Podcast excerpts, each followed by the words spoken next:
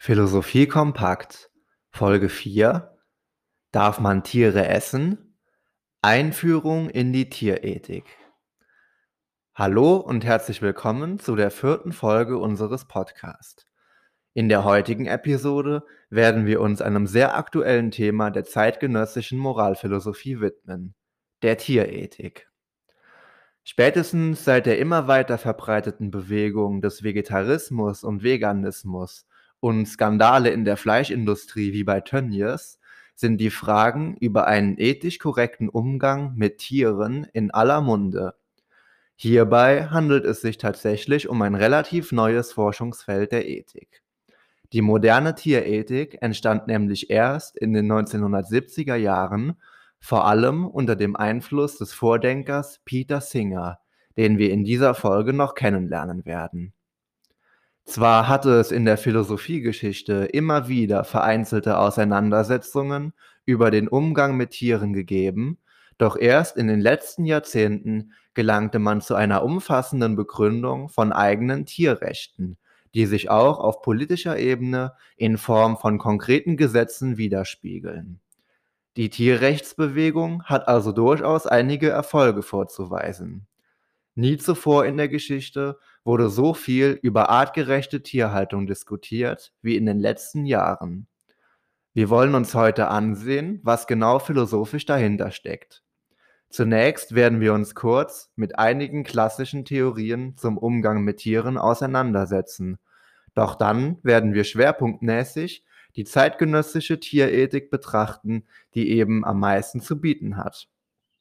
Wir werden uns einige zentrale ethische Begriffe wie Rechte und Würde aneignen und rekonstruieren, wie heutige Philosophinnen und Philosophen diese auf die Tiere anzuwenden gedenken oder eben auch nicht. Im Anschluss lassen wir die Theorie etwas hinter uns und widmen uns dem praktischen Anwendungsfeld und stellen einige Überlegungen an, was für unser alltägliches Leben aus diesen Theorien folgt ob wir also aus, als Konsequenz etwa alle Vegetarier werden sollten. Denn dieser Bereich der Philosophie ist in jedem Fall hochaktuell, umstritten und realitäts- und alltagsnah. Wirft man einen kritischen Blick auf die Tradition, so wird ersichtlich, dass das Tier oftmals als Negation des Menschen quasi als dessen Gegenteil charakterisiert wurde, ein konträrer Dualismus wurde an dieser Stelle vertreten. Der Mensch ist vernünftig, das Tier ist unvernünftig. Der Mensch ist würdevoll und erhaben, das Tier ist niedrig und primitiv. Der Mensch ist ein geistiges Wesen, das Tier ist rein vegetativ körperlich. Diese grundsätzliche Differenz wurde in aller Deutlichkeit etwa von Aristoteles vertreten. In seinem teleologischen Weltbild, welches die Natur als eine sinnvolle und zweckmäßige Aneinanderkettung von Abfolgen versteht, nimmt das Tier einem dem Menschen untergeordnete Rolle an. Demnach seien vermeintlich niedere Lebewesen zum Wohle der Höherstehenden da. Die Pflanze existiert für das Tier, das Tier existiert für den Menschen. Tiere seien demzufolge von moralischen Überlegungen weitestgehend ausgeschlossen. Auch René Descartes in der heutigen Zeit, in der frühen Neuzeit, schließt Tiere, die er absurderweise für maschinenartige Automaten ohne Gefühle hält, eine selbstverständlich völlig unsinnige Annahme von der Moral völlig aus. Nichtsdestotrotz gibt es auch im klassischen Kanon durchaus Denker, die den Tieren wesentlich wohlgesonnener sind. Hierzu zählt etwa Thomas von Aquin, der in der christlichen Tradition steht und somit im Rahmen der Schöpfungstheologie auch die Tiere als von Gott geschaffen anerkennt und es somit für moralisch falsch hält, diesen etwa Qualen zu bereiten. Allerdings geht er nicht so weit, Tieren eigenständige Rechte zuzusprechen. Ähnlich argumentiert auch Immanuel Kant. Man darf Tiere nicht quälen, allerdings nicht dem Tierwohl an sich zuliebe, sondern nur aus dem Grund, da Tierquälerei den Charakter des Menschen verdirbt. Der Umgang mit Tieren ist hierbei also noch geprägt von einer Ethik, die sich ausschließlich auf den Menschen konzentriert. Tierquälerei ist nicht etwa deswegen falsch, weil Tiere dies nicht verdient haben, sondern weil Menschen dies nicht verdient haben, weil sie dadurch sich selbst charakterlich verderben. Man nennt eine solche Zentrierung auf den Menschen in der Ethik auch Anthropozentrismus, von griechisch anthropos, was Mensch bedeutet. Eine prominente Ausnahme in der Tierethik vor dem 20. Jahrhundert stellt Arthur Schopenhauer dar. Er galt als Vertreter einer sogenannten Mitleidsethik, also einer Theorie, die das Gefühl des Mitleidens, der Identifikation mit dem Leid anderer als moralischen Antrieb auswies. Laut Schopenhauer ist das Dasein aller Lebewesen von einem Willen durchzogen. Wenn die Forderungen dieses Willens nicht erreicht werden, was laut ihm der Regelfall ist, so entsteht Leid. Durch das Leiden sind Menschen untereinander und auch mit Tieren verbunden. Der Mensch, der für Schopenhauer in erster Linie egoistisch ist, erkennt nur im Mitleid das Leid anderer Wesen, auch der Tiere, und identifiziert sich so mit ihnen, dass das fremde Leid zum eigenen Leid wird. Die Schranken des Getrenntseins von anderen wird durch das Mitleid aufgehoben und eine ursprüngliche Einheit und Verbundenheit aller Lebewesen wiederhergestellt. In der heutigen Zeit wird in der Ethik in der Regel kein Anthropozentrismus mehr vertreten. Dass der Mensch eine grundsätzliche Verantwortung für das Wohl anderer Lebewesen und der Natur im Allgemeinen hat, ist eine sehr moderne Einsicht. Die Moralphilosophie ist durchzogen von ganz vielen verschiedenen Strömungen. In der Tierethik haben sich insbesondere die bereits am Beispiel Schopenhauers angedeutete Mitleidsethik sowie der Utilitarismus bewährt. Bevor wir uns näher mit diesen Theorien auseinandersetzen, vorab noch einige Bemerkungen. Dass Tiere dem Menschen in einigen Belangen, vor allem kognitiv, unterlegen sind, wird nicht bezweifelt. Da der Mensch aber ebenso aus der Natur stammt und folglich ein Säugetier wie viele andere ist, wenn auch ein evolutionär bedingt höher entwickelt ist, gilt es an dieser Stelle etwas mehr Demut aufzubringen und die menschliche Überheblichkeit abzustellen. Schließlich hat bereits der berühmte Biologe und Begründer der Evolutionstheorie Charles Darwin nachgewiesen, dass das Sozialverhalten vieler Tierarten dem des Menschen gar nicht so unähnlich ist. Wichtig ist aber vor allem sich eines bewusst zu machen. Aus deskriptiven, also beschreibenden Urteilen, wie etwas ist, folgt nicht, wie etwas normativ zu sein hat. Aus dem Sein folgt kein Sollen. Ansonsten beginge man den sogenannten Sein-Sollens-Fehlschluss, auch genannt den naturalistischen Fehlschluss. Dieser wurde von dem Aufklärungsphilosophen David Hume begründet und, und besagt, dass man Beschreibungen von moralischen Werturteilen strikt unterscheiden muss und niemals beides vermischen darf. Konkret heißt dies in unserem Fall, dass Tiere dem Menschen in gewissen Hinsichten unterlegen sind, ist eine deskriptive, biologisch beschreibbare Einordnung. Eine bloße Beschreibung von natürlichen, evolutionären und beobachtbaren Umständen. Daraus folgt keine moralische Werthaltung, da es sich bei dieser um eine normative Aussage handelt. Man kann daraus dass Tiere uns unterlegen sind, also nicht schließen, dass wir sie beispielsweise unterdrücken oder ausbeuten dürfen. Das eine hat mit dem anderen gar nichts zu tun. Reine Beobachtungen des gegenwärtigen Ist-Zustandes helfen uns also nicht weiter, da wir in der Tierethik normative Aussagen aufstellen, also wie wir mit Tieren umgehen sollen, ganz unabhängig davon, wie es ist. In der Philosophie benötigen wir also andere Methoden, zu welchen wir jetzt endlich kommen werden. In der zeitgenössischen Tierethik stellt es den allgemeinen wissenschaftlichen Konsens dar, dass man Tiere zumindest nicht unnötig leiden lassen darf. Soweit sind wir mittlerweile gelangt. Große Uneinigkeit besteht allerdings in den Fragen, ob Tieren davon unabhängig eigenständige Rechte und auch so etwas wie Würde zuzusprechen ist. Für die sogenannte Würde der Kreatur plädiert etwa Gotthard Teutsch, der genau diesen Begriff, der häufig nur dem Menschen zugesprochen wird, auch auf Tiere ausdehnt.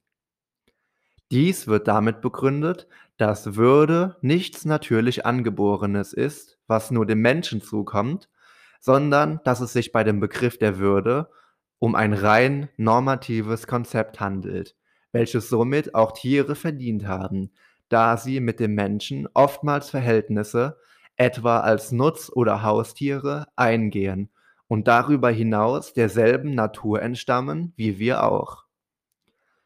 Die heutige, auch auf Schopenhauer zurückgreifende Mitleidsethik, die unter anderem von Josephine Donovan vertreten wird, stellt insbesondere die Konzepte des Einfühlens in Form der Empathie und des Sympathisierens also des tatsächlichen Mitgefühls, heraus, wobei es sich um typisch menschliche Emotionen handelt. Diese Konzepte greifen selbstverständlich auch bei Tieren, ebenso wie bei Menschen, mit denen man selbst eigentlich überhaupt nichts zu tun hat. Man denke etwa an Mitleid mit hungernden Kindern aus anderen Teilen der Welt. Entscheidend ist bei der moralischen Betrachtung einzig und allein die Leidensfähigkeit. Auch Tieren ist natürlich Leid anzumerken. Sie können es ebenso empfinden wie wir. Aus dem Grund verdienen sie auch eine eigenständige moralische Bewertung. Donovan verteidigt sich gegen Einwände aus der rationalistischen Ethik, wonach Gefühle nicht ausschlaggebend für die Moral sein dürfen, sondern einzig und allein der Verstand. Ihr zufolge handelt es sich bei der Fähigkeit des Mitleidens sehr wohl um eine kognitiv herausragende und keine bloß emotionale Leistung. Denn Mitleiden erfordert sich seiner eigenen privilegierten Stellung sowie der unterprivilegierten Stellung des Mitleidobjekts bewusst zu sein, sowie an bestimmten Merkmalen und Verhaltensweisen erkennen zu können, dass das Mitleidobjekt leidet. Die Parameter Leid und Freude als ausschlaggebende Kriterien für moralische Überlegungen hat die Mitleidsethik mit dem Utilitarismus gemeinsam. Der Utilitarismus leitet sich vom lateinischen utilitas ab, was mit Nutzen zu übersetzen ist. Beim Utilitarismus handelt es sich um eine moralphilosophische Theorie, die den Nutzen einer Handlung als moralisches Kriterium der Bewertung ausgibt da hierbei auf die Konsequenzen und Folgen einer Handlung eingegangen wird, ist der Utilitarismus den moralphilosophischen Theorien des Konsequentialismus zuzuordnen. Natürlich nützlich in diesem Sinne ist das, was Freude auch als Lust bezeichnet, mehrt und Leid, also Unlust, mindert. Interessant ist, dass der Utilitarismus bereits in seinen frühesten Ansätzen unter Jeremy Bentham und John Stuart Mill im 18. und 19. Jahrhundert prinzipiell allen Lebewesen die Fähigkeit zu Freude und Leid unterstellt und somit konsequenterweise schon immer auch die Tiere mit einbeziehen musste. Das Prinzip des Utilitarismus lautet größtmögliches Glück für die größtmögliche Zahl. Alle glücks- und leidfähigen Wesen, die von einer Handlung betroffen sind, werden in die moralischen Überlegungen mit einberechnet.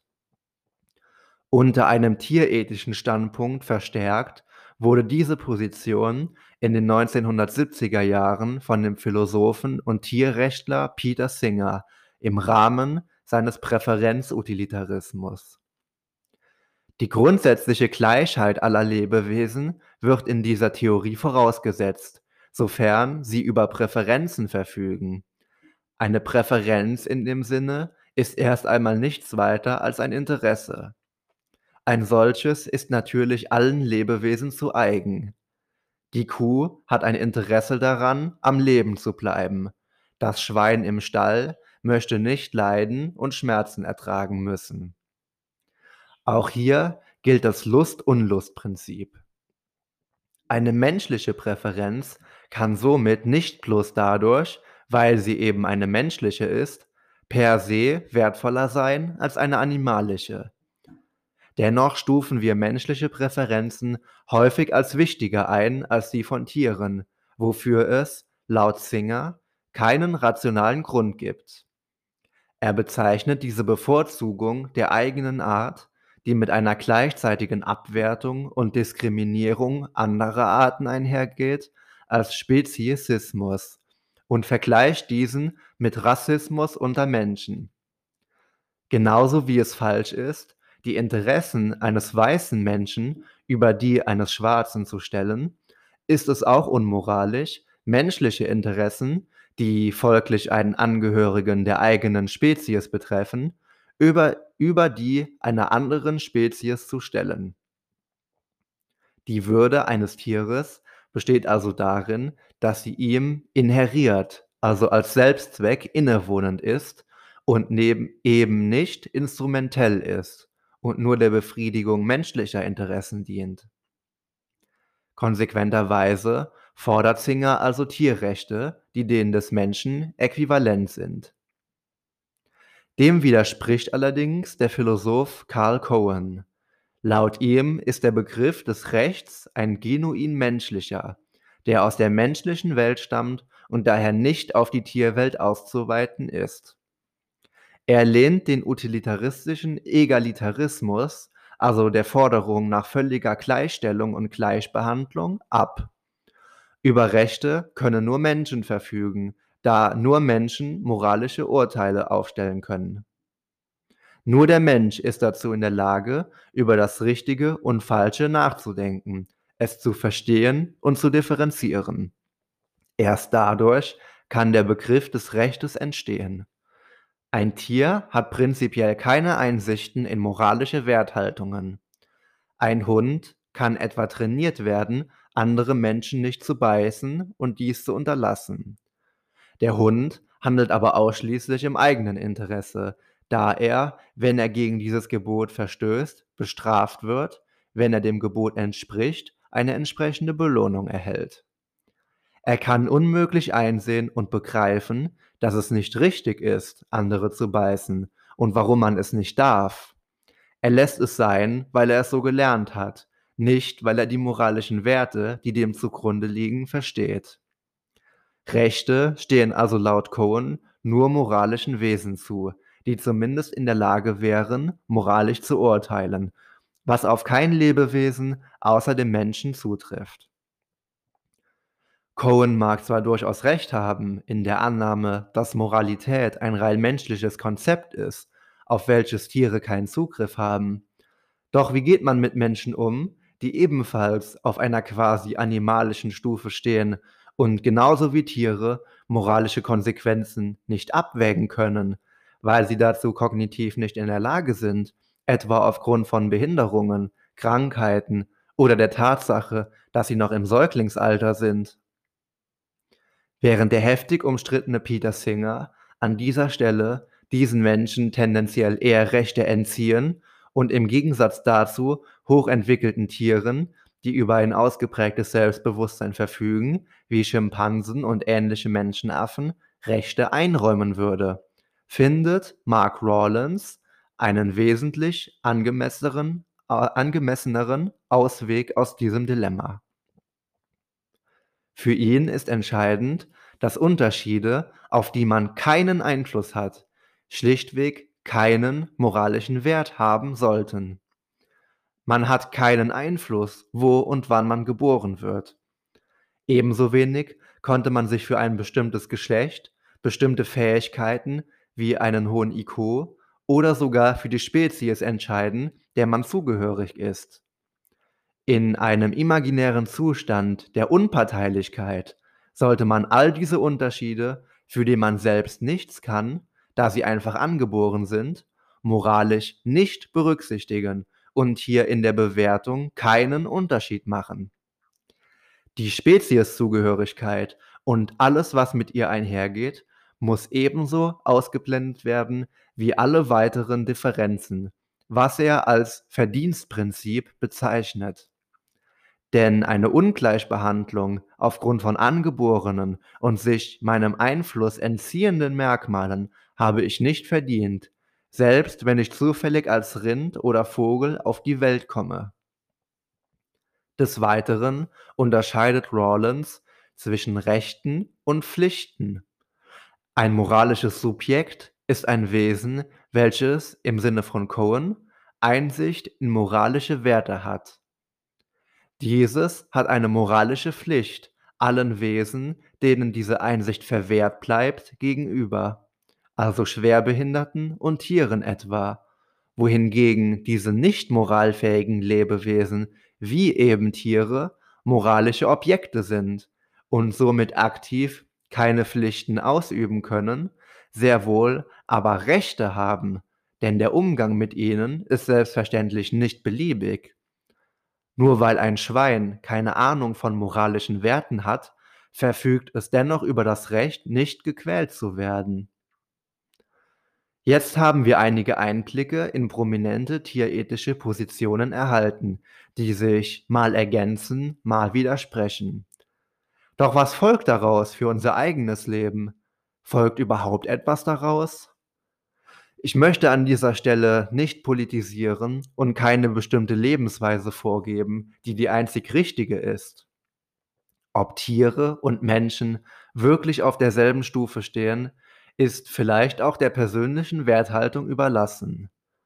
Nimmt man die Bestrebungen und Ansichten der Tierethik allerdings ernst, so sollte man doch zu gewissen Grundsätzen gelangen, etwa dass die industrielle Massentierhaltung unmöglich gerecht sein kann und man sich selbst zweimal fragen sollte, was man genau unterstützt, wenn man Billigfleisch aus dem Discounter kauft. Äußerst schwierig verhält es sich zudem mit Tierversuchen, die in der Wissenschaft zum großen Teil leider noch unentbehrlich sind, etwa bei Labormäusen. Peter Singer hält Tierversuche nicht per se für unmoralisch, allerdings nur, wenn es vertretbar wäre, für genau den gleichen Versuch auch einen Menschen anzustellen, was sicherlich in den meisten Fällen nicht gerecht wäre. Man stelle sich einfach mal vor, auf die Erde kämen plötzlich Aliens, die uns Menschen intellektuell und körperlich weit überlegen wären. Diese würden uns dann unterdrücken, massenhaft einsperren, schlachten und verzehren, unsere Haut zu Taschen verarbeiten und an uns neue Medikamente testen. Fänden wir das gerecht? Sicherlich nicht. Darf man also noch Fleisch essen oder Tierprodukte generell kaufen? Man führe sich auch hierbei unsere kulturell bedingte Willkür vor Augen. In unserem Kulturkreis werden Katzen und Hunde geliebt und als Haustiere gehalten. Es käme uns niemals in den Sinn, diese süßen Tierchen zu schlachten und zu essen. In China, einer anderen Kultur, ist dies völlig selbstverständlich.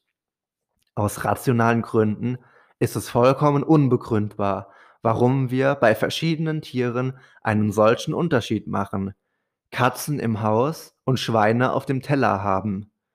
Denn Katzen und Schweine sind natürlich gleichermaßen leidensfähige Tiere. Dass man hierbei keinen Unterschied machen sollte, ist selbstverständlich. Doch wie verhält es sich mit lästigen Fliegen, Spinnen oder meinetwegen noch primitiveren Lebensformen wie Einzellern? Müssen auch diese gleichermaßen moralisch mit berücksichtigt werden? Oder gibt es durchaus eine Grenze, an welcher man feststellen muss, dass die Komplexität gewisser Lebensformen derart gering ist, dass man sie nicht ernsthaft moralisch mitmeinen kann? Mit diesen Denkansätzen möchte ich diese Folge ohne endgültige Antworten beenden und das weitere Nachdenken euch überlassen. Als Appell kann ich wirklich nur mitgeben, sich wenigstens bewusst mit seinem eigenen Konsumverhalten auseinanderzusetzen und es zu reflektieren. Ob man aus gesundheitlichen, also individuellen, oder aber umwelttechnischen oder tierethischen Gründen etwa auf den Fleischkonsum verzichtet oder diesen wenigstens einschränkt und sorgsam auf die Qualität und die Herkunft achtet, ist wohl eher zweitrangig. Was zählt, ist das Ergebnis einer für alle Lebewesen gerechteren Welt. Als Literaturempfehlung möchte ich auf den im Reklam Verlag erschienenen Sammelband Texte zur Tierethik hinweisen, der dieser Folge als Quelle zugrunde liegt. Vielen Dank fürs Zuhören und bis bald.